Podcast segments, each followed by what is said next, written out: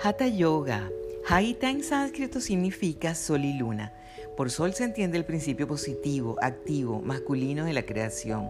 Y por luna se entiende el principio negativo, pasivo, femenino. Hatha entonces sería la unión consciente de los principios que constituyen la dualidad básica del ser humano, espíritu-materia. A estos canales también se les conoce como I del izquierdo y de naturaleza lunar y Pingala el derecho y de naturaleza solar, correspondiéndose a su vez con la fosa nasal izquierda y derecha respectivamente.